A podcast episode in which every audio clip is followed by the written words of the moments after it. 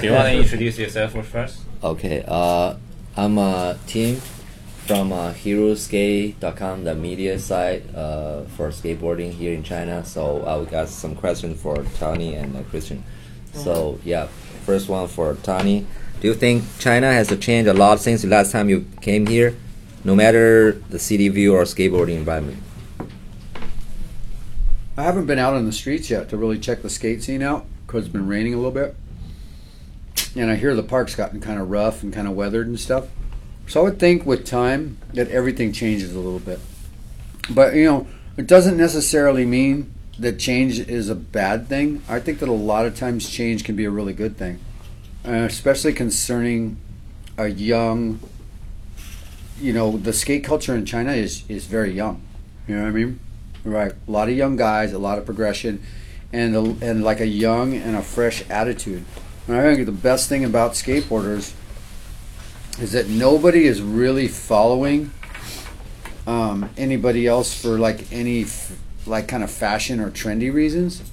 So I would think that the reason that skateboarders in China are open to change is because it's new for them. It's something that's really exciting, and I would think like seriously that maybe eventually people could learn something from the skaters in China because I read some of the stuff in the media today about what's going on in Shanghai, and they were saying that there needs to be a little bit more unity between the skateboarders, and that they need to understand that it's not about just going to one spot and just staying in one spot. That you need to actually move around a little bit and enjoy and, and, and visit and explore the city.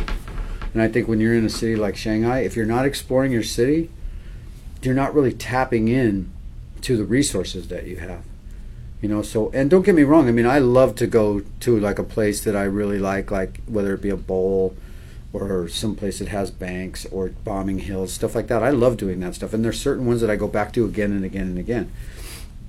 But i think the, the thing is is what i started talking about at the beginning change. Be open to change. Be open to exploring. Be open to something new and different all the time. And i try to do that in my life on a daily basis, you know. And sometimes I'm stubborn. I like I can be a creature of habit. Sometimes I just want the same thing over and over, you know. Uh, the second question for Chris: um, How old is the youngest skater you know, and is he different from you when you were young? The youngest skater I know is four years old. Ocean. He's from uh, Japan, uh-huh. and uh, he rips. He's good. Yeah, I mean, I wasn't even I was skating around on my knees at that age. But, you know, I'm 48 years old now. And so I never thought we'd skate past 30 years old at all, let alone skate good. And when Tony, you know, was 10 years older than me and he was like graduating into owning his company, not entering contests anymore, he was like 23 years old. Mm. So I thought, that's when you know that's my mark. I'm going to be pro till I'm about 23, and then you know when it came time to be 23, I was like, I'm not quitting.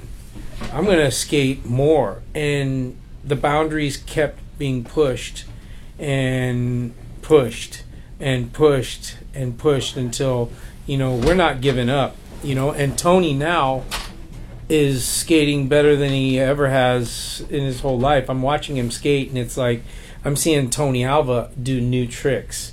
And to me, that's the evolution of, you know, skateboarding being still growing. You know, so what's the limit? What's the youngest? What's the oldest? I don't think we know because I never thought a kid would rip so hard at, th- at th- four years old. You know, this kid Ocean. And then to see Tony, you know, 58. You know, I'm 48 and he's 10 years older, so 58 you know, it's just incredible how we're able to still have fun, push the boundaries of our limitations, and you know, get a, a full adrenaline rush still. You know, because I remember grandpas at 40, you know what I mean?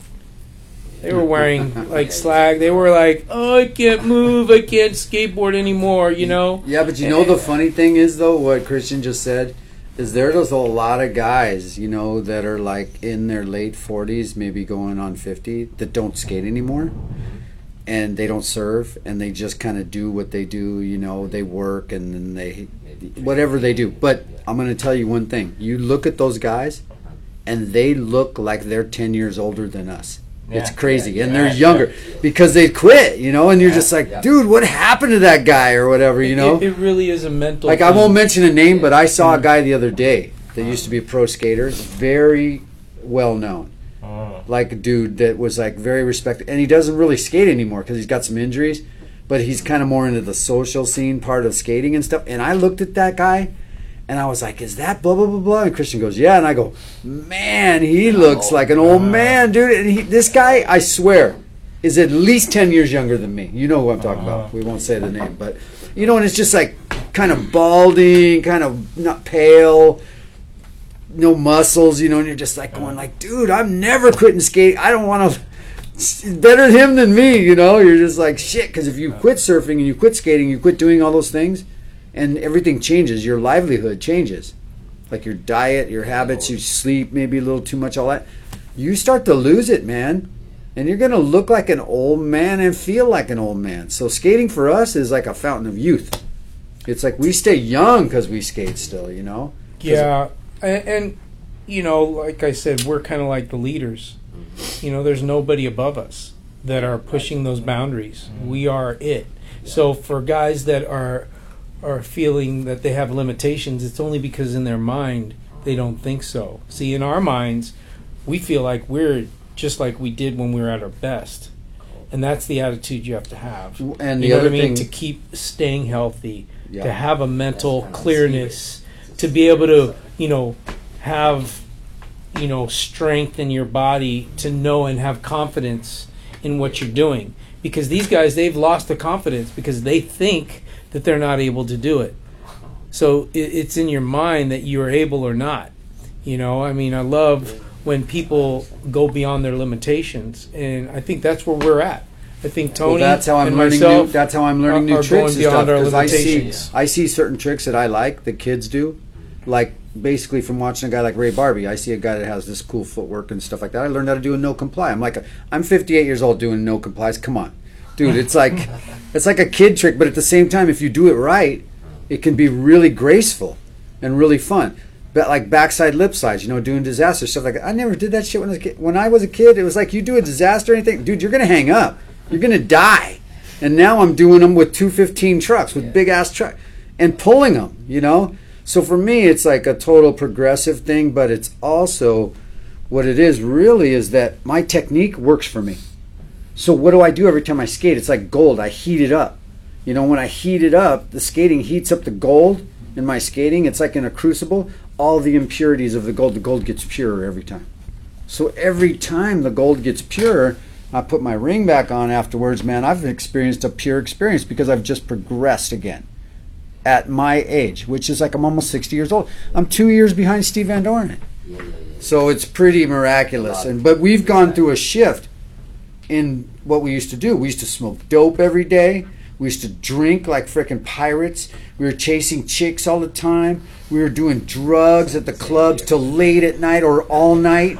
You know, we haven't done that in a long time because that shit got in the way of our dreams. Well, it almost killed us both, and, eh, or killed somebody else. It And killed a bunch of our friends. It still is. fortunately- It still is. Fortunately, we we are alive to tell the story and what our experience was, and I think that's Yeah. what's going to help.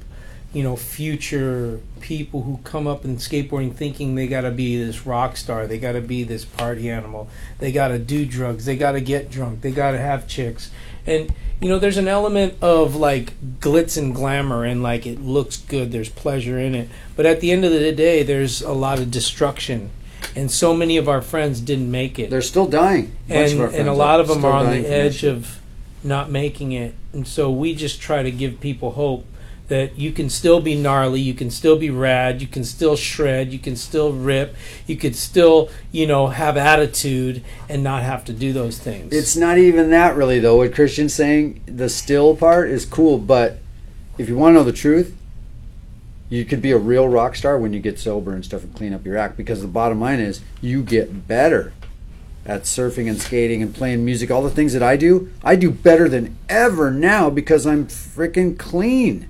So, you know, that's what I'm telling these guys. If you guys want the gift of longevity, you might want to start thinking about, you know, the smoking and drinking and partying and all of the lifestyle stuff because there's only so long that you can do that before it starts to fucking wear you down, dude, and break you.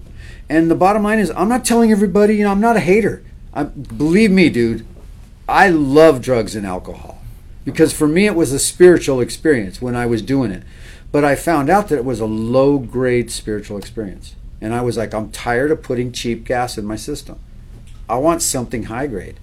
And when I got clean and I started doing things on a spiritual level that took me to the next level that I looked for through drugs and alcohol, I would go, I, found it.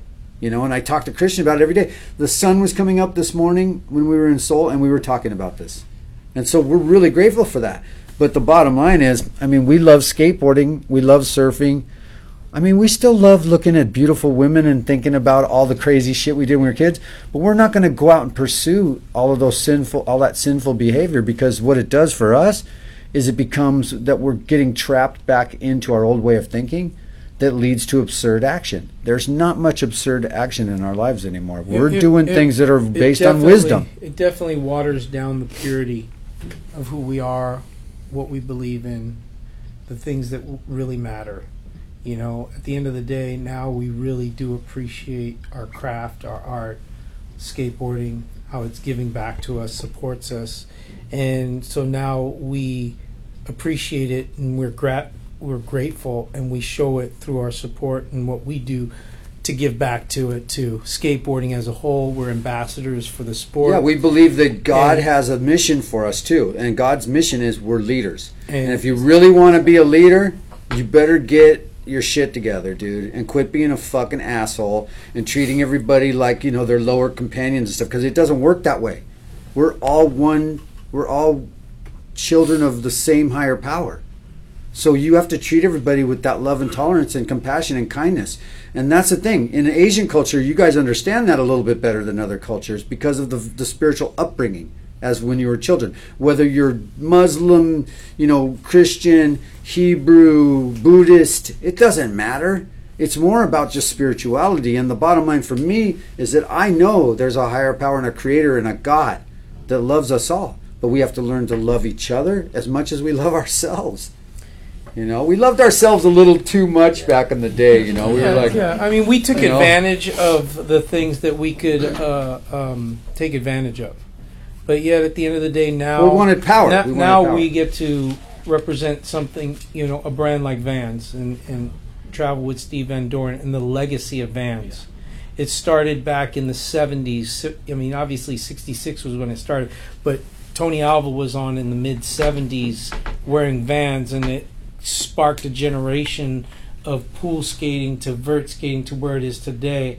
And I think that that's something that we don't take lightly now, and we we show it by how we appreciate, you know, what it's doing not only as an influence to other people, but how you know we get to be a part of that. and so, you can affect the world on a whole by showing that you have the courage to change, and that's true courage because the way that Christian speaks of his faith, he shares it with the youth, but he shares it with people openly and honestly. As we have transparency in our life, we're not hiding anything. We have nothing to hide at this point. Even the shit that we did back in the day, we're not ashamed of that stuff. I mean, we're not going to go back and make like these kind of glorify the war stories of it. We can laugh at it and stuff even. But you know, Christian and I were saying this morning, we said everything we did back then is what got us here. So if we didn't do all that crazy shit, where would we be? We fucking wouldn't be here right now. Excuse my language, but I'm just telling you. It's like everything we did back then, that's why we're here. That's why we're at where we're at now. It's because we did all that crazy shit, man. We were maniacs. and, and when we everything we did right, everything we did wrong, we can give wisdom from. Yeah. You know, all our successes and all our failures, everything has rich wisdom for people, kids, future generations to come to draw from and understand why we do what we do, how we did what we did, and then why we changed for whatever reasons we changed. And I think that that's though. something that, you know, we're still here. There's something to that. And me, 16 years of sobriety, him, eight years, nine years of sobriety, I think that's an, a testament to you know people can change because out of everybody in our industry, like he said, We should both We- still be in prison, in jail, or dead, yeah, or just still like running amok and and having this or you know, dying, or dying. low. It's know? a low grade, like he says, experience in life. Now we get to really enjoy it. Well, we get we to get to actually leaders. appreciate you guys coming to do this. Yeah, and that's why Before, we're sharing this. That's We'd be we're running you guys guys. over guys. and like just saying, okay, you guys we're the bomb. you guys need to get this on tape Yeah. because you know what? You don't know if it's going to be the last time. You know what I mean? Yeah, yeah, yeah. Like literally, we're living on the edge of life, but now we want to experience life and share it with people. I I love. There's a saying that I love because Christian knows I I read a lot of spiritual like readings from sages and everything from leaders of all types of spiritual walks in life, and one of them is so bitching as it says. Um, they say uh, God's love and and and grace has difficulty following on the mountaintops of pride, but it flows easily into the valleys of humility. You know, so it's like rain. It's like you can get wet, but it doesn't necessarily mean that, you know, that it's basically, you know, the, the way I see it is like you got to have the rain to, to get to the rainbow, right? So we've got to go through trials and tribulations. We've got to go through pain. We've got to go through a lot of difficulties in our life before we're willing to really do the work and to clean up the wreckage of our past and become the person that we always knew we could be and that God basically gave us life in order to be. And so it's really amazing, you guys, because uh, skateboarding has shown us that because we didn't want to stop and we're not going to stop. And it's like the bottom line is when Christian and I go out, regardless of having 10 years apart, we're like little kids, man.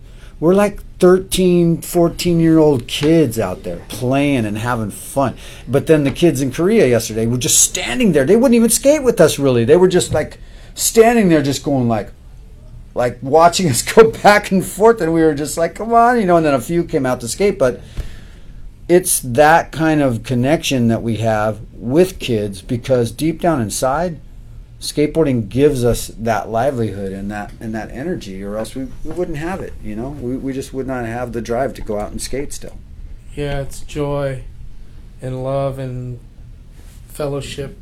You know, skateboarding is a family. When you go out and you Mhm. skate with your friends, it's it's like your your your your group of people that you identify with. You know, and I mean, skateboarders are like that. They're like gangs. You know what I mean? Gangs. They live and die for each other, and it's rare to have that, and that's why it's so attractive to be in a this culture of skateboarding where you know you have your local place you know i'm from shanghai i'm from hong kong i'm from korea and this is my spot this is my mm-hmm. group of friends this is where we go every day and we're we're progressing and we're having fun and we're pushing each other and we're we're encouraging each other and trying to get better and and you know that is, is the essence of life you know what I mean? Because without that, you're lonely. You don't feel like you're a part of something. And I think that that's what skateboarding gives kids around the world. a lot of people Yeah. have problems at home you know with their personal families and stuff like that. But we go out and we're out around the, the bros like i was with the z with the z team with the zephyrs crew. That was like my real family back in the day. And even though we were a little bit like a gang it didn't matter. The fact was that we had unity and we felt safe with each other. And there was truly a sense of brotherly love between us. And that's i think something that still carries on in skateboarding in the culture today. And i see it. I see it here in, in shanghai i see it everywhere i go My question is, uh, I watched a movie called Hard Flip. Yeah. Uh, I just want to know about the story of this movie. Why you want to make the movie? Well, Hard Flip was a it's a Christian based movie. It's about faith and about, you know, going through difficulty, family, you know, difficulties. Single mom raising a child in a tough neighborhood like Venice Beach.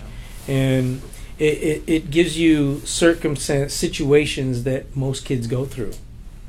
And how do you deal with them?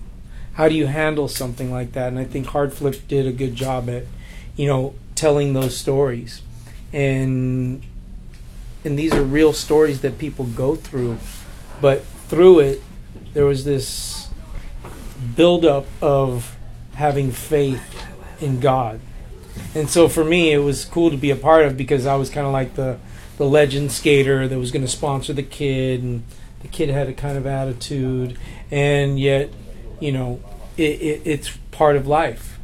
I think that you know you attract, you know, your what you are, you know, and that movie gave a lot of cool little scenarios of like a kid trying to get better, trying to do right, having to do wrong because he needed to raise some money, you know, and then trying to, you know, OD because he was over it. I mean, all these things are real life stories in, I believe, everywhere. I think it happens right here, you know, in Shanghai, you know, and people may not want to admit it, but these are the things that people deal with, and kids are the ones that are are are the ones that have to go through it innocently. Because sometimes a kid doesn't have a choice to be born into a certain family. And he he he didn't choose to be born in a dysfunctional home. But through it he can see things that that kid uh, had to make uh, decisions. And I think it was good. It gave uh, cool insight on the culture using skateboarding as the backdrop you know of of a culture that's kind of, you know, uh, uh, a rebellious culture anyway. Skateboarding is, it's all about smoking weed, drinking beer, getting chicks, and you know, I mean, we're we're part of the reason why it's like that. You know what I mean? Because we we were like saying this is what skateboarding is. Now we look back at it and we go, man, that that wasn't too bright, but yet we were living in the moment. But now we can go back and say, look at we've experienced these things and there's these roads that you can take that are going to lead you to a dead end. And now we've learned what roads take us further. What roads will lead us to being, you know, here sponsored by Vans traveling the world as an ambassador, still being, you know, doing interviews with people because we've taken a different path. And we're our, our legacy and, and our history is still being written. You know what I mean? Where, you know, it could easily get sidetracked. I think that movie does a great job at, you know, sharing how God can be your anchor. God can help you get through things, and God can, you know, really, you know, give you peace at the end of the day, no matter what you go through. You know, So you have another plan to make another movie, or uh, they were going to do a uh, hard flip too. but they didn't end up doing it, which uh, I think would have been would have been cool. I would have been more in it, but it it never happened. But I I've been uh, talking with some people about doing some Christian movies, so it it kind of you know relates to culture, you know skateboarding especially, but making it relevant and not cheesy.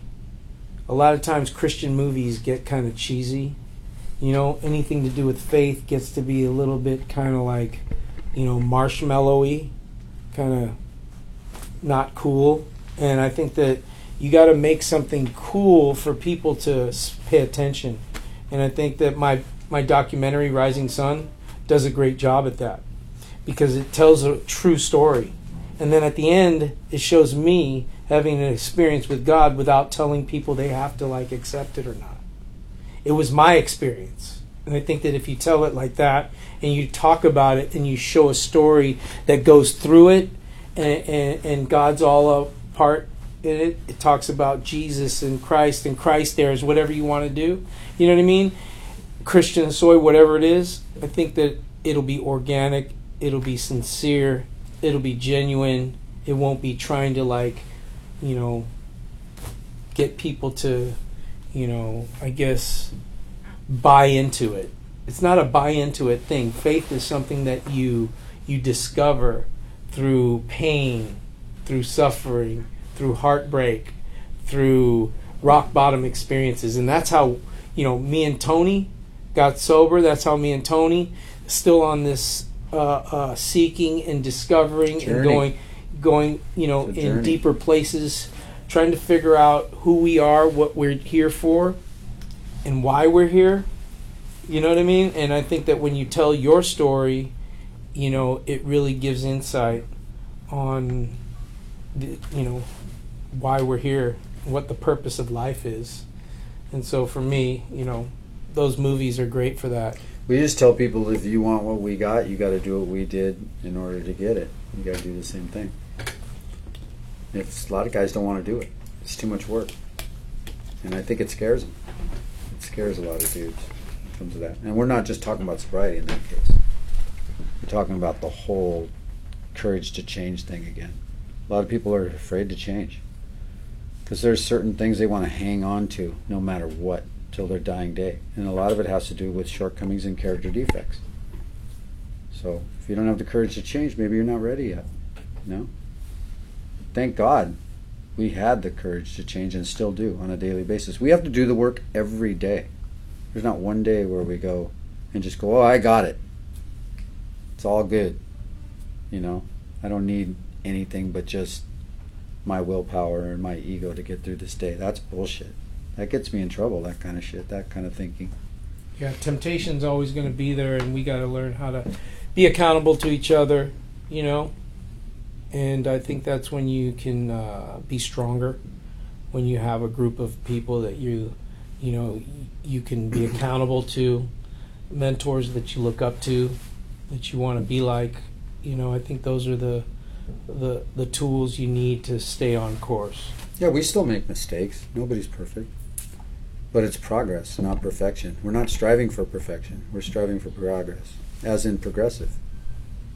That's skateboarding, dude. What do you do when you go out skating? Progressive. Being being basically having a goal. And the goal, like I said already, is refine your technique and progress.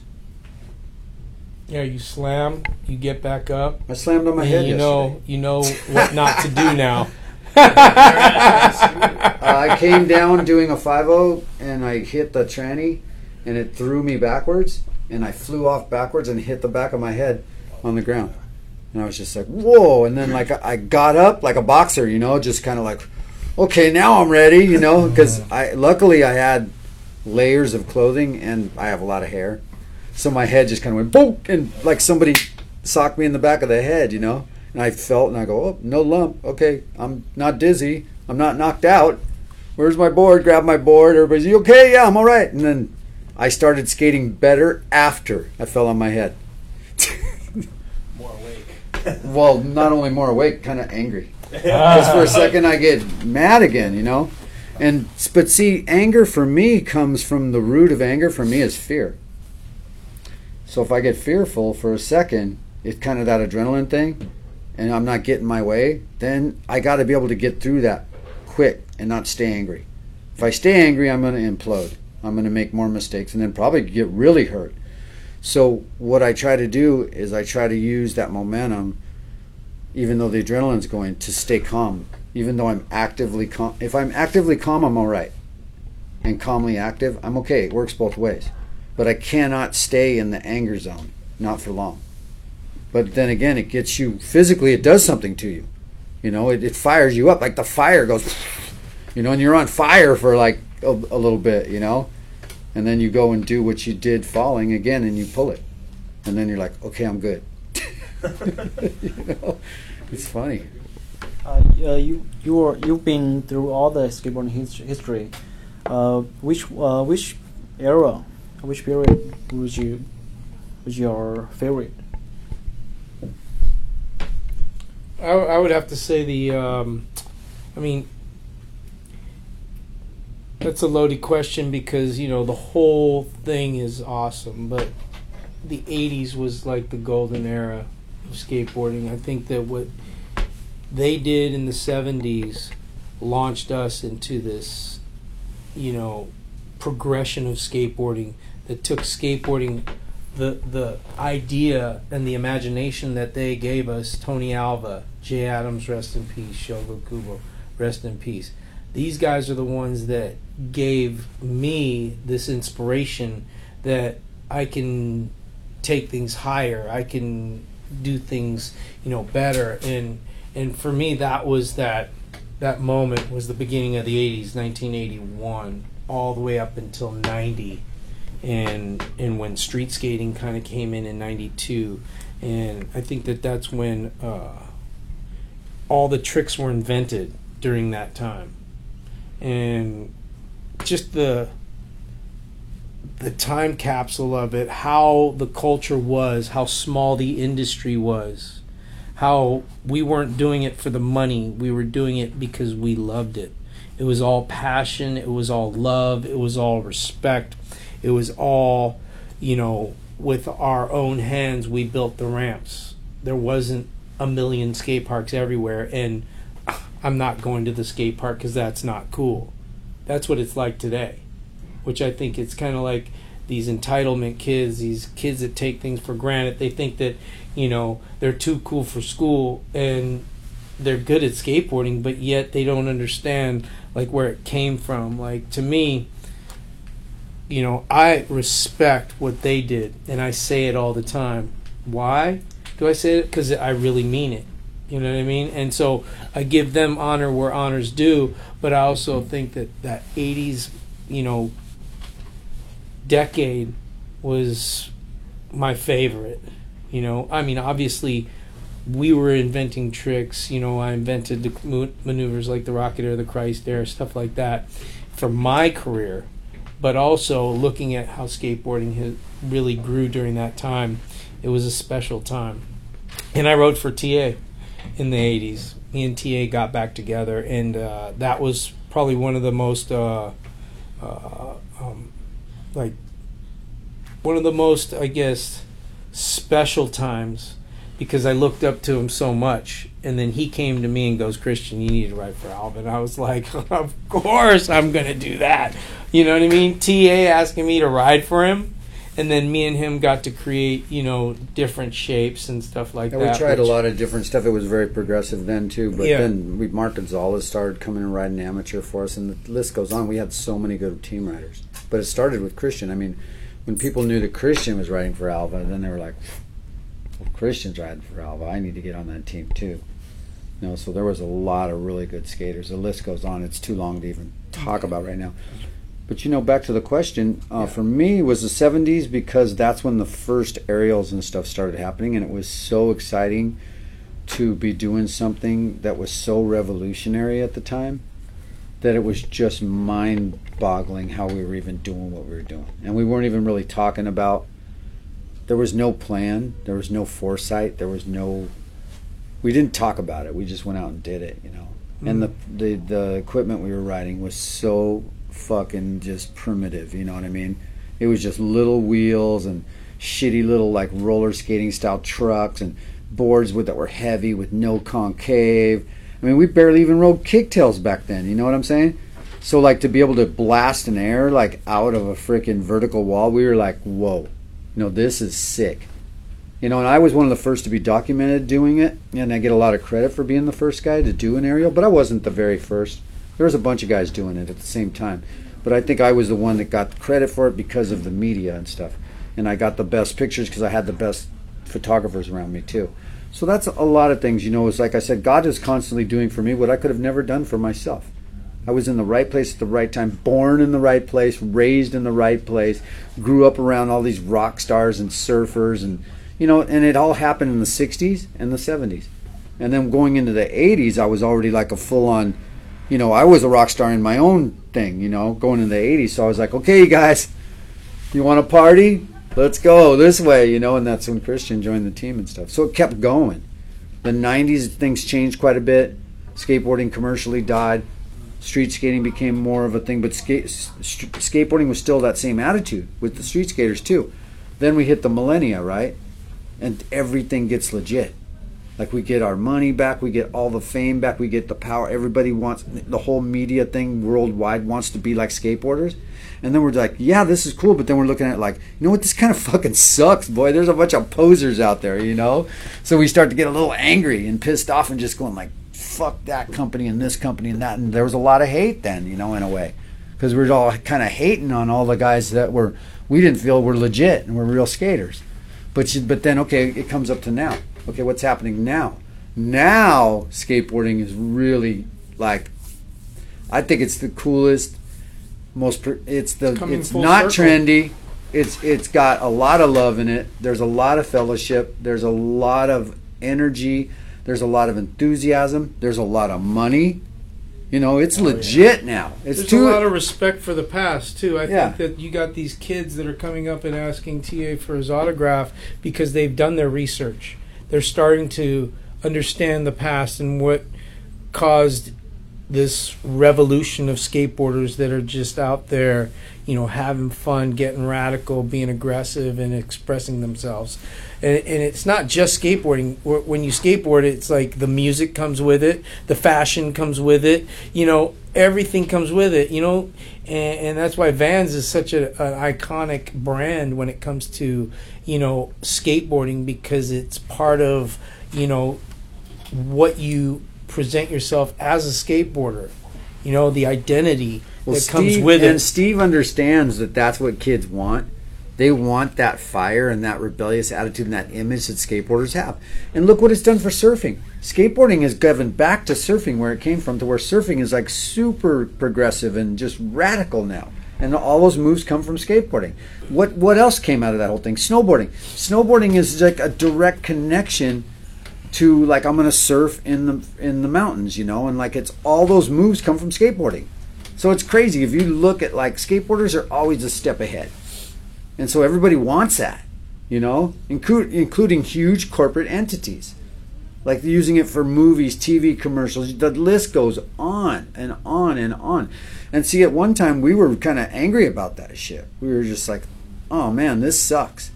And it's like what Christian said, you know, like with the even trying to have a spiritual theme in feature films and movies or documentaries. It's like a lot of times that stuff can bite you in the ass. Like we got really lucky when we did Dogtown because at the right time, it was the right time. That film came out, we won Sundance Best Documentary, we won the Spirit Awards, we won Toronto Film Festival. All these huge Hollywood based film festivals, we won as Best Documentary. So what did people do? People that weren't even skaters started to take notice of our story. And when you watch that film and see that story, that story is the revolution. That's where skateboarding was revolutionized. And it continues to happen to this day. And when we started doing these interviews and talking, we were talking about China and about the revolution. There's a revolution right now going on in countries like China. And it has a lot to do with the youth, and it has a lot to do with things like skateboarding, if not skateboarding itself. Yeah, I mean, I got how I got pissed was I just said, you know what, skateboarding is kind of like lame now. It's lost its soul. It's gotten kind of kooky.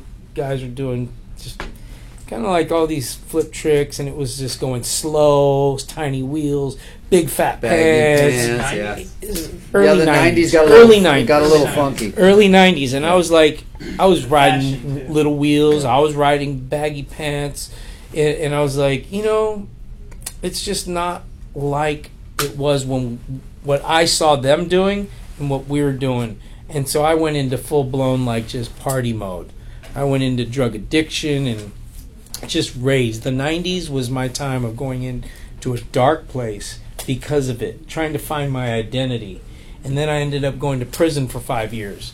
And in that place was when I discovered what we did was something special. And I looked at my life from beginning to end, and I, I took a took a note on what was the pure, what was the things I loved. And then when I came out of prison, I came out with this attitude of just like gratitude. You know what I mean? I was like, this is amazing. What we did was amazing. Me being around Tony Alva, incredible. How special. I was like, it, it was like everything was black and white when I went to prison. I came out, everything was color. I hmm. could taste everything. Everything was Perception had flavor to it, and I, I had this new zeal to skateboard and want to go out and you know meet people. I wanted you know people come up and they're like Christian, man, I can't believe it. I'm seeing you. Oh man, I know your story. Oh, I'm so sorry. And I'm like, I'm just happy to be alive. You know what I mean? I was so grateful that that you know, I think that's where you know it, it goes full circle, you know, from like being lame industry trying to take advantage of skateboarders to skateboarders saying, no, we ain't having it. And then now it's coming full circle where you're seeing all these skateboarders respecting the roots, and now you have these kids that want to skate tranny now. Street skaters that used to skate tranny back in the day, the Kostons, the Carrolls, the Gons, they skated vert. But when it came to marketing and promotion, it was all street. So all these kids came up and they're just like, "Oh, it's all street, street, street." So they never skated tranny. But then it, there, here comes a mini ramp, and all the old school pros that were the best, they're all skating tranny. And these new school kids are going, "Whoa, I think I need to work on my tranny skills right now because." I can't skate that ramp. And if I did, I would look lame right now. So I think it's come full circle. And uh, the best this is pros, beautiful. the best pro beautiful skateboarders in the world right now are the guys that skate everything. And I Yeah. can give you a few examples Yeah. of guys. And One of them is my favorite is Rowan. Rowan Zorilla. He is insane. That kid can skate everything. So that's just one kid though, out of many. I mean, look at the Tony Trujillo where he came from. Look at uh, Curren, Caples. You know, the list goes on. Those Yeah. guys all rip everything. They can ride everything. So you know that's the future. The future is a skater that's similar to where I came from in the '60s and '70s. If you couldn't skate whatever was thrown in front of you, you were not a, a hundred percent skateboarder. You know, so I think a lot of the technical street guys, they're just going to get better. They just have to open up their minds to new They and different are. things. I, I see it all the time. So it's I see these guys that could only skate ledges, and now they're ripping tranny, and it's just amazing And to it's watch. not even just the tranny because they're having fun. But it's not even fun's just it's it. not even just skating transitions. It's about skating everything. Like they can skate anything and everything you throw at them, which is that's a true skateboarder. You have to be adaptable to the terrain and to the environment. And so that's it. You throw a hill at them, they can bomb it. You throw a ditch at them, they can skate the whole thing. You throw a pipe, they can jam it and jump out of it, whatever. You throw a pool at them, skate that thing, and then skate down the street and hit a freaking, you know, like my favorite thing ever would be like like I said, like with Rowan's part is that he goes from skating all this big crazy skate park stuff and all these ledges, and then next thing you know, he's doing full on street stuff like you know, flying over like electrical boxes and off ledges and signs and handrails and like you're just like, what kind of shit is that? You're like, that guy's insane. But you know, he's like 17, 18 years old, man. He's a rubber man. You know, he can take a fall like no pads and get right back up. He can do stuff switch stance that guys you can't even tell whether he's going switch stance or not. You're like, dude, is he goofy foot or regular foot? You're like, what's the deal with this kid? So you know, that's the future. It's really cool. Yeah. Yeah, versatility. I'm uh, Andrew from KickerClub.com. Start from 2001. Actually, the first time I met you is 2008 in SMP. I still remember that time. Yeah. So my question is, I want to uh, bring the topic back to change. I, I want to keep talking about change because skateboarding changing a lot re- these years changing a lot. Like uh, with uh, because the skateboarding keep growing the, the culture that uh, keep growing more and more sports company join the game right. And uh, they bring the money right? We, as we know the some of the brands spend spending lots of money to sign the best skater you know prepare for olympic you know. So what do you think about the, those kind of change? And do you worry about it? Uh, how can we face this challenge to keep the culture you know as always as the original. How what we can do for that? By our actions because actions speak so much louder than words. There's no reason to rant and rave about something that you are judging as either good or bad or otherwise. The bottom line is that if you really believe in something let your actions speak for for what you believe in so you know i'm not going to go out and lobby against skateboarding being in the olympics just because i think maybe it's not one of the best things for skateboarding. I mean, Steve thinks it's a good idea. I don't have to agree with everything that Steve thinks, and vice versa. But the bottom line is to rant and rave and be negative about anything is a waste of time. The best thing to do is discuss things and not fight and argue about them because the bottom line is when it comes to anything, whether it be skateboarding, whatever, wise men discuss and foolish men, you know, get mad and, and, and angry and argue and stuff. So, do we want to have wisdom in making decisions for the future of skateboarding, or do we want to act ignorant and get all you know, get all fiery and fired up about something that we believe because we're making judgment on something is wrong? who are we to judge? You know? It's like I wouldn't even want to be a judge for the Olympics if you want to know the truth. I think it's too big of a job. You know? They would have to offer me a lot of money to sit my ass in a chair all day and watch other people skate. I'd rather get out there and do it myself. I'd rather be moving and doing something. But you know, the change thing is a positive thing, but it depends on your perception. It depends on how you want to look at it. And like I, I kind of explained it, if you stay out of judgment and you're just stoked for the people that believe in it and you have a positive attitude towards my role in skateboarding basically is that um, I'm a soul skater, just like I am a soul surfer. I do it because I love it. I do it because it's something that is, comes natural for me, and it's something that um, even though I can make a living from it, I don't do it just because I'm getting paid. So that's the thing is people need to understand that in especially in change is that they need to be flexible, they need to be open-minded.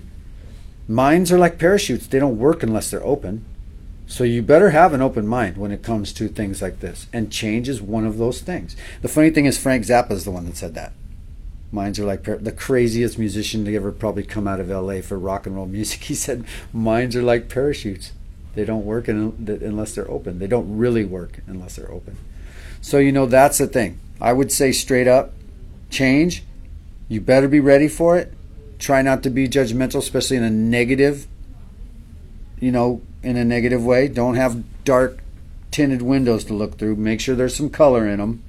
I like stained glass better than you know dark like double single viewed mirrors. You know, I don't want to be standing on one side looking at people looking at me. I want everything to be like you know full of life, full of the vibrance of life. And so change is something that is inevitable, and you got to have a good attitude about it. So, and we don't have power over that. You got to accept the fact that you're powerless over a lot of things too. One of the things I'm totally powerless over people, places, and things. I'm powerless over all those things. Okay, what am I? How, what do I have power over? Me. So if I'm going to change anything, what am I going to change? Me. That's all I got power over. I was in uh, Seoul, Korea, and I went to a Buddhist temple in the morning to just pray and meditate, even though I'm not a Buddhist. And so I found the Bu- teachings of the Buddha in my next to the Bible, and I started reading it when I was in my hotel room every morning. And one of the things I saw that the Buddha says is he says, um, "A true victory, true warrior, is one that conquers himself." And that it doesn't matter if you conquer thousands of people, countries, the entire world. If you're going to lose your soul doing those things, what good is it? The true warrior is one that conquers himself. To conquer selfishness, to conquer ego, to conquer like um, anger, lust, envy, the things that are in the Bible. They're called the seven deadly sins. See, so those are the similarities between Buddhism and Christianity and Hindu philosophy. You know, in the in the Bhagavad Gita it says, "He that perceives me in everything and beholds me everywhere, never loses sight of me, nor do I ever lose sight of him." Okay, now what is that? That's similar to what I just discussed. It's a double-sided mirror. God's on one side and you're on the other. And you're like, "I see you, Lord," and and God says, "I see you too." See, so that's the things we learn, and we learn not only because I'm 58 years old and sober, but we learn that through our experience. And I've learned a lot from Chris. Christian's 10 years younger than me. I learned stuff all the time from him about spirituality. But I also learned things from him when it comes to the basics, the simple things like skateboarding. And he's a wise man. And Ray Barbee, same. I learn a lot from guys like that. I learn a lot from Steve Caballero. I learn a lot from I learn a lot from even the guys that aren't there yet. I learned stuff from Jeff Rowley. I learned stuff from Anthony Van Engelen. I, the list goes on, you know, and not just the Vans team riders. Any of the guys that I'm willing to really look at and be open-minded about. So that's that's my solution. Stay out of the pollution and in the solution. Yeah, the um, change is something that you know happens inevitably, and for me, I think that you know it doesn't matter if everything changes. You know, I think um, whether or not one skateboarder likes downhilling, one likes freestyle, the other one likes pool skating, the other one likes street, the other one, you know, likes mega ramping. You know, it, it's skateboarding, and I'm I'm not going to be offended by it. Change, you know, people wanting to do these things, but I think the authenticity of who we are individually can stay the same. So for me, my decisions and what I, you know, put my finger on and say what I like can be what that is. And so no one can tell me that, you know, I have to change my point of view or my perception or what I think. But skateboarding is going to change. If it's in the, Olymp- the Olympics, I'm Oh, good with gonna it. change. You know what I mean? gonna I, change, I, yeah. I don't think it's going to affect me. Mm-hmm. I don't think it's going to affect the guys that I skate with and the way that I feel about what I love so much skateboarding. Matter of fact, it'll just make what I love so much stick out that much more, whether I like it or not. And so for me, those are just things that flash lights, bright lights on something we love, and it, it tests people's true love if and and their faith in what they believe in, because money, fame, all that turns a person into somebody that they're not. I'm a perfect example of that. You know what I mean? I was at the top of my game, and then all of a sudden I got swallowed up in this ego, selfishness, and drug addiction to finally going to prison. And I had to learn the hard way. You know what I mean? Mm-hmm. And so, you know, that was a learning lesson. But now I look at things and I go, okay, now I know where integrity is. I know where good morals are, high standards, where I think skateboarding is its best, you know, what my opinion is for skateboarding because it's all personal perception. No one's going to tell me how I think skateboarding is. I'm going to tell people what I think skateboarding is and what I think is cool or what I don't like about it. And so it really doesn't matter to me. I, I'll embrace it and I'll try to keep skateboarding authentic no matter what. You know, do I want to go downhilling with Jesse Martinez? I don't know. I don't want to get hurt.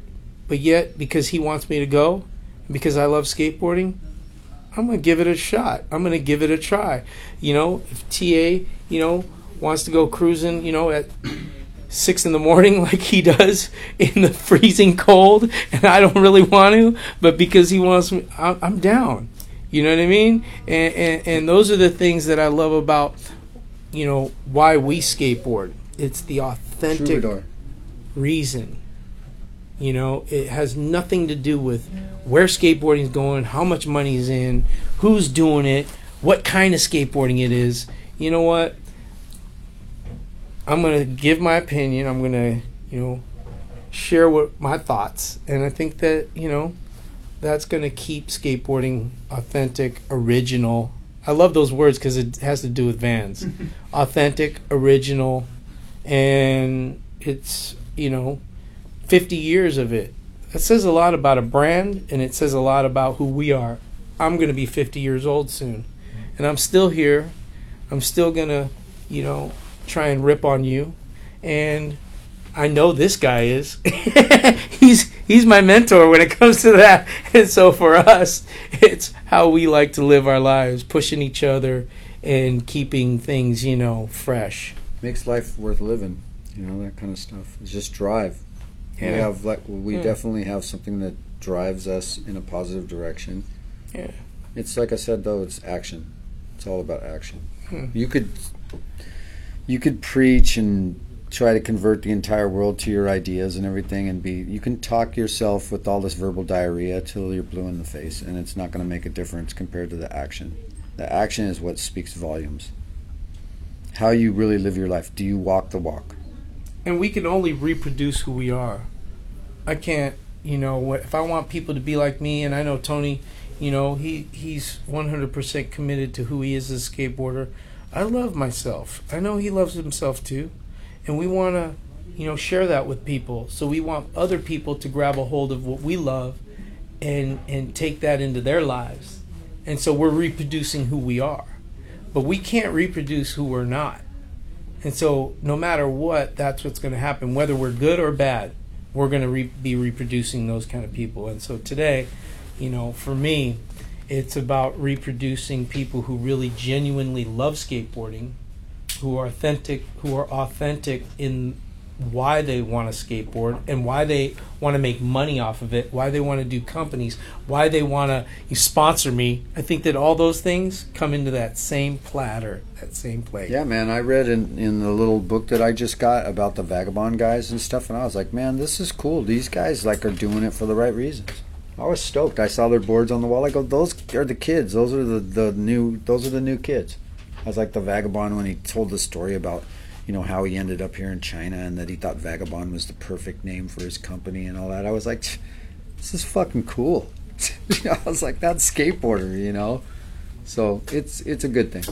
Everybody has the right to express themselves the way that they feel is their passion and whatever. And who am I to judge? Like I said, and those are not my words. Who am I to judge? Christian can tell you whose words those really are. But the bottom line is, you know, um, if we become negative and like are constantly looking for reasons to complain and to be negative about other people's changes and direction, we need to look at ourselves honestly and see what is your part in this, you know. And like what from Christian was saying, we don't agree on everything. He, even he and I, we don't agree on everything, but we don't have to. But the bottom line is that um, we're comfortable with who we are now, and what we do is always basically um, geared towards um, getting better. I think we're always trying to make we're always trying to make the experience basically going in a positive direction. We're not going backwards, and we try not to go sideways too much either. We're always trying to go forward, like move forward. Unless we're on our skateboard, going sideways is sick. Well, that's as long as you can go sideways and then keep going forward. You don't want to lose all your momentum. See, that's the thing I think it is. Is what I'm trying to say metaphorically is keep your is keep your momentum going because our momentum is that we're trying to be the best that we can be at being leaders, but not consciously telling everybody, "Look at me." More through our actions, like I said, and I get back to that walk and the walk because you can talk till you're blue in the face, man, and people get tired of listening to you. They're like, "Okay, dude, yeah, whatever. I get what you're saying." You know, but the bottom line is if you see somebody's got something that you want and you're like, "Dude, that guy's got it." And what what he what you get as you get older, especially being a skateboarder, is you have equanimity in your life, spiritual balance. So what could be better for a surfer or a skateboarder? You know, equanimity, dude. That's the key. It's the path, and the path is the goal. There's no big reward at the end. Of, there's no pot of gold at the end of the rainbow. It's that path, and if you can walk that path with grace and style, like it says in Dogtown, the movie, style is everything. Walk it with style. Other people are going to want that, and they're going to be like, "That's what I want." And that's when you're like, I got you, brother. You know, it's like, come on, follow me. And then you bomb the hill or you ollie the stairs or the gap or you you you know, you bust a big, you know, air in the freaking deep end of the pool and come up and grind the shallow and then guys are like, I want that and you're like, Well do it then. Boom, it's on. That's skateboarding. And they might do it, but they're not gonna do it exactly like you. So you know that's the thing. We can joke with each other and be critical and go like ah look at your little board look at that shit blah blah blah you know like tease each other. But the bottom line is it's like everybody does their own thing. If we were all the same the world would be boring. It'd be a fucking drag dude. Everybody's got to be different. And i'm cool with that. I'm cool with it. Cool, cool, cool with it. I'll Change. ask this question. change. We're cool with it All right, so the reason I speak the best English is because I'm from the States. My name is Eden, and I've probably been here for about a year and a half, and I'm working for this website called Skate Here. Um, but yeah, I have a couple questions. First off, um, this is for both of you guys. What are five skate slang terms that you've used a bunch in the 70s? And what are five that you think nowadays kind of blow? Or like just stupid? well that's a funny question Yeah. I'd say definitely the first word is gnarly. Skaters use that word a lot. As as one that you think sucks. No, I think it's good. Good. I think gnarly would be a good one. Um, what would be the other one? Um, just rip. We say rip, like when somebody's really riding good, they're ripping. Um, say just the exclamation of like when you're addressing another guy, you say like, would you say it would be dude or man? Yeah, uh, I don't know. The dude thing's a Those little are- out those overplayed, so I would say like man. We say hey man, you know, like we kind of use the beatnik kind of kind of thing. I don't know how slangy that is. I mean, that, those are slangish, I guess. Yeah, they are Yeah, depending yeah. on how you use them. Yeah. Depending on how you use them. Um, yeah, to address somebody like, "Hey, man, you know what's going on?" Like that kind of thing. Yeah, Wish we, you had we a use list we use we use at. that Yeah. we use that one a lot. We use that one a lot. Um, I'm thinking um, Kook. Kook. I used like that one a lot in the 70s.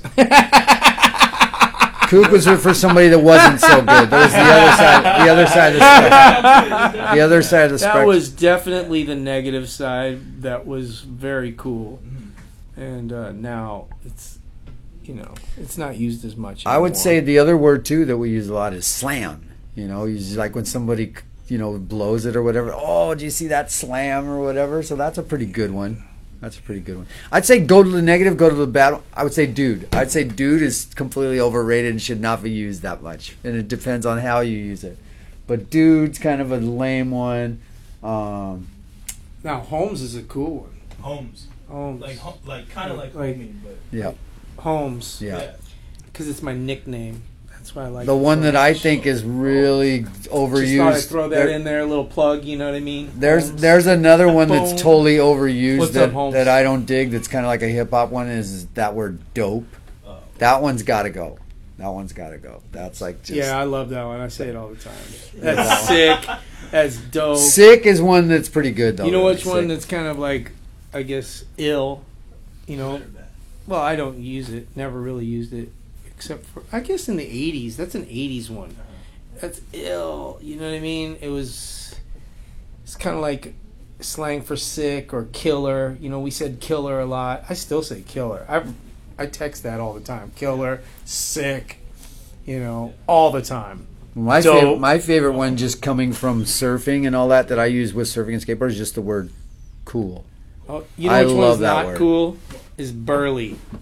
Burley's not Yeah, cool. Burley's What out. does that really Burley mean? was like Barney. It's like, you know, when it, people started saying, I was like, why are people saying Burley?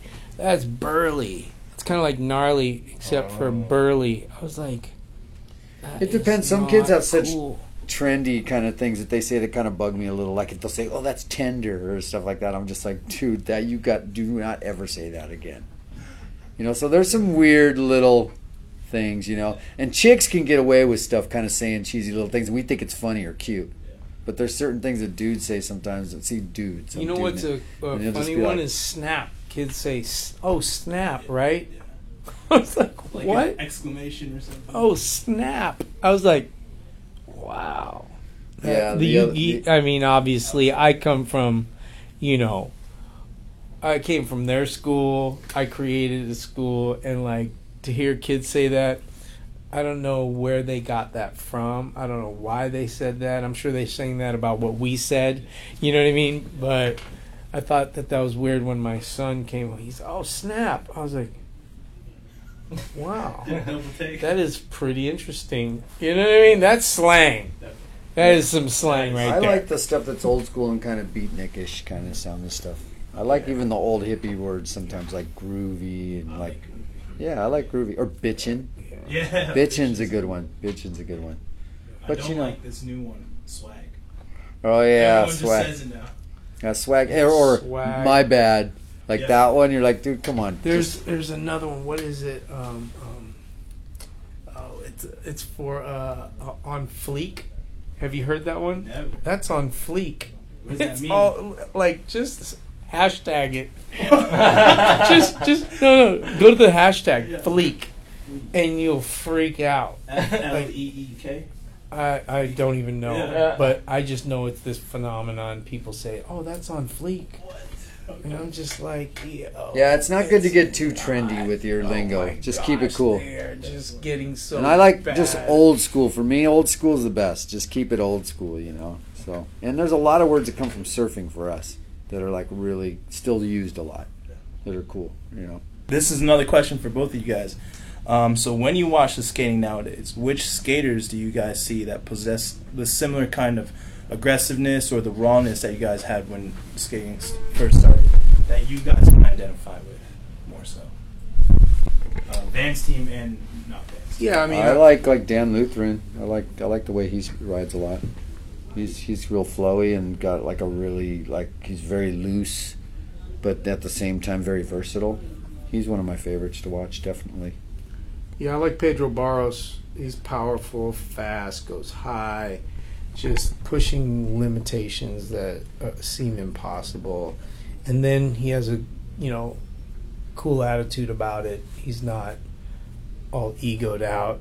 He's he's really enjoying what he's doing. He's confident. He helps out his country, you know, and promotes what he does in a in a way of like trying to give back. He's a giver in his own country, Brazil, and I like that about him. And his dad's supporting him, kind of similar to my story with me and my father, and that's why I'm kind of like bringing his name up because he's one of those kids that I seen him when he was a little kid, 13 years old, and just grow up and become, you know, this phenomena, phenomenal skater. He's a powerhouse. He's Super powerful. Definitely, you know, and he loves pools, pool skating. It's his favorite. He loves everything though. you know. he, he rips. And, and to me, cement and pools is the that's like the cream of skateboarding. You know, coping tiles. You know, it could be any kind of shape of ball, whatever it is, but it's it's that type of skating, and so he's definitely it's top of the, the, most hardcore. It's, it's definitely Yeah, the most yeah. hardcore. Um, that also brings me to my next question, though. So, what were the responsibilities of like a pro skater to his image and company back in the seventies, and and do you think it's much different now? And what were the pressures back then? No, it's the same really. It just depends on like what you think you can get away with. If you're going to have a short-lived career as a professional skateboarder, if you don't live really by the way that it's all started in the 70s, and that's loyalty to your sponsors, representing yourself professionally off the board as well as on the board, uh, being consistent, being able to consistently either get like good video parts or pictures in magazines or endorsements, um, promoting the different companies. Basically, you always want to be doing something that is productive and that makes you look like you're worth the time and the money that people spend on you. You know, so I mean, when the time comes that you're not doing your job correctly, you will know because basically you will see, like, basically that, you know, your efforts are not producing. And for us to produce is basically to go out there and being a professional skateboarder is about representing and representing like not only yourself as a person but all the companies that endorse you and that back you up and keep you going. You know, my sponsors are like besides my own board companies are Vans and Independent and those are two companies that I mean, if you don't make the cut on that shit, they you know, they will like basically let you know. So you know, and I think part of the deal though is is my loyalty to them too, though. You know, because that works both ways. You got to have loyalty to your to your brands and the people that not only believe in you but take care of you. You know, without independent trucks, I mean, where would I be? You know, without Vans, where would I be? You know, I need that kind of gear, that top of the line gear that really works for me to keep going forward. So. They're trying to tell us something. Yeah, I think the responsibilities that uh, you know of yesterday and today are different because of the times. You know, we were skating for seven hundred bucks, five hundred bucks, three hundred bucks for first place in a contest, paying for all this hotels and you know, and it was sheer passion and sheer, and we were sponsored and you know trying to make a dollar off of each board that we sold and you know, it, it was a lot different. Our responsibilities back then was to just express ourselves and to tell the world that skateboarding is the coolest thing ever, and you're all gonna love it one day. You're gonna be it's gonna be the biggest industry because it's gonna be obviously so popular because it's gonna be the coolest thing because that's what we thought about it. And sure enough, here we are. It is the coolest thing, and it's now a huge industry. And now you can, like Ta said, market yourself, be professional, have a career, and and talent and gifting gets you there, but character will keep you there. You know, and I think that that's something that you know if you get a life lesson, there it is in like less than three seconds. You know what I mean? And we're you know walking that out. That's why we're here representing Vans is because we are professional. We do market ourselves and we do care about you know what we do you know, on our skateboards, and that reflects in who we're sponsored by, and our sponsors love that. And I think that because of that, they want us to represent them, and that goes across the board, all of our sponsors. And I think that that's uh, the difference between then and now of the responsibilities. And it becomes contagious. I mean, I have sponsors for in the surfing industry for wetsuits. I have sponsors in the music industry for guitars, like all kinds of stuff, you know. So it's crazy. You know, I'll have guys come, the biggest companies in the world, and want to give me like their newest, most technological wetsuits, you know, like from Patagonia. Or I have like Fender come and, you know, and give me all my bass equipment and everything I use for my bands, and then go, but, you know, I think we should do a signature guitar for you. You, you know, you'll not only will you get paid, but I think it will sell. So doing stuff like that. So then I learned what I learned from skateboarding to cross the boundaries of creativity. And opportunities come to me to not only make money, but to have fun doing it, you know? Because I love music. And man, if you're getting free guitars and you're getting paid a royalty for your acoustic guitar that's selling, that, you know, like one of the guys from Radiohead came and bought one or something, the rumor had it or stuff like that. And I'm just like, well, that's cool. But, you know, I'm not doing it just for the money. I'm doing it because I love music and I love surfing and I love, you know, as much as I do my skateboarding. So it's those are the gifts. What we call the promises. The promises start manifesting in your life because you're doing the right thing. And we've always done the Van Doren Invitational. It's a park series, so we're going to call it Vans Park Series. And we're hoping in four years in Japan they're going to introduce skateboarding in the Olympics. So Street League's going to have the way for street get in, and there's going to be a second discipline called park. So we're starting off this year with six locations around the world for um, guys and girls, because you have both girls and guys in the Olympics. And I think next year in 2017 will be the first time we bring a Park Series event here into Shanghai or into China and see what kind of talent you have because you guys are going to have 43 and a half years after that to get ready for Olympics to get somebody represent yourself. So, you know, we get somebody rolling there and stuff. Hopefully, we see some talent when we're out here and things like. We're always looking for talent worldwide, and uh, if you know of any and stuff, send them our way. We're happy to look at them and stuff. But uh, that would be an awesome thing. Again, we're just beginning here in China, but it's a frontier. It's a great, great. You know, we have to take one step at a time because it's not the culture, mm-hmm. and you guys have been im- immersed in it. But you don't have 40, 35 years, you know, of guys that have been heroes for skaters here. 30 years from today, we will. And, you know, hopefully more parks go up. And hopefully Vans can be involved in building some of those and uh, supplying shoes, eventually, hopefully, pro model to, you know, a, a Chinese skater. when you mentioned uh, Olympic, right? Yeah. So how, because now many brands starting uh, start to prepare for the if skateboarding really join the Olympic Right. Games. So what will Vans do, and what Vans gonna use that opportunity to yeah Um, first of all, I'm in it for getting skateboarding in the Olympics, not necessarily worrying about the brand. The brand will do itself. We're going to do everything we can to help, and that's what the nice thing is. Is that Gary Reams from Camp Woodward has been the point on our committee for 11 years, and I've been part of it, as well as 60 or 70 other key players in skateboarding. Our main goal, my main goal, is to get skateboarding in. Um, I learned a long time ago from the Olympics in 1984 when they were in Los Angeles.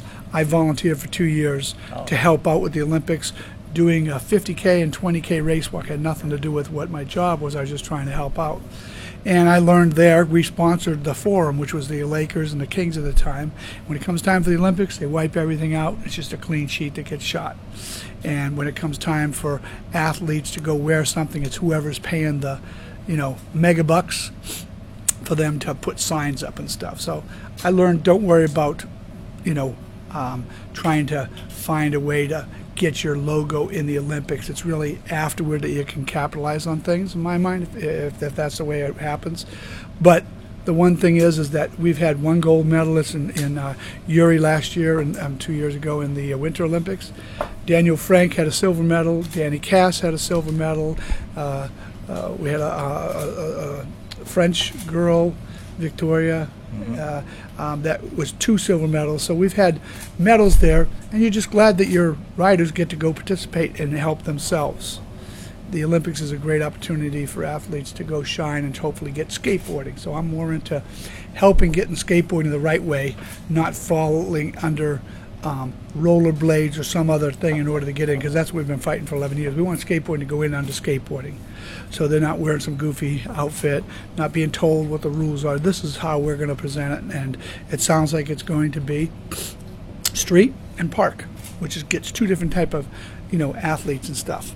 Park with, you know, different things like we do the Van Doren Invitational with, like the Marseille Bowl, so they're bowl-oriented type of uh, event, which I think is a lot more exciting, personally myself and stuff. We, we do events and just, you know, to follow it's much, very, very easy.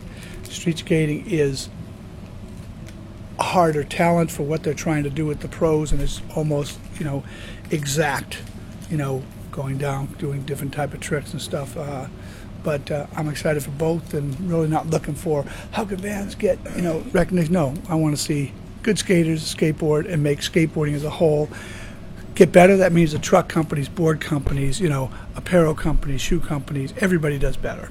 That's all I'm interested in. My dad's 85, and you know he wasn't involved the last 25 years because he's been retired. But I've been taking him around the product launches and some different meetings and stuff that we've had. He's super proud, but it's awesome. I mean, my dad says, "Hey, I did it for 26 years, but my son Steve, he's been doing it for 50 years." And it's true because I mean, when you think of a 10, 11, 12, 13 year old kid, those kids are out playing. You know, I still played sports and stuff, but I worked every weekend with my dad. Sometimes from June 10th to you know September 5th, I worked with my dad every day. I went to work. You know, painting the stores, building the stores, working the warehouse, making shoes in the summertime.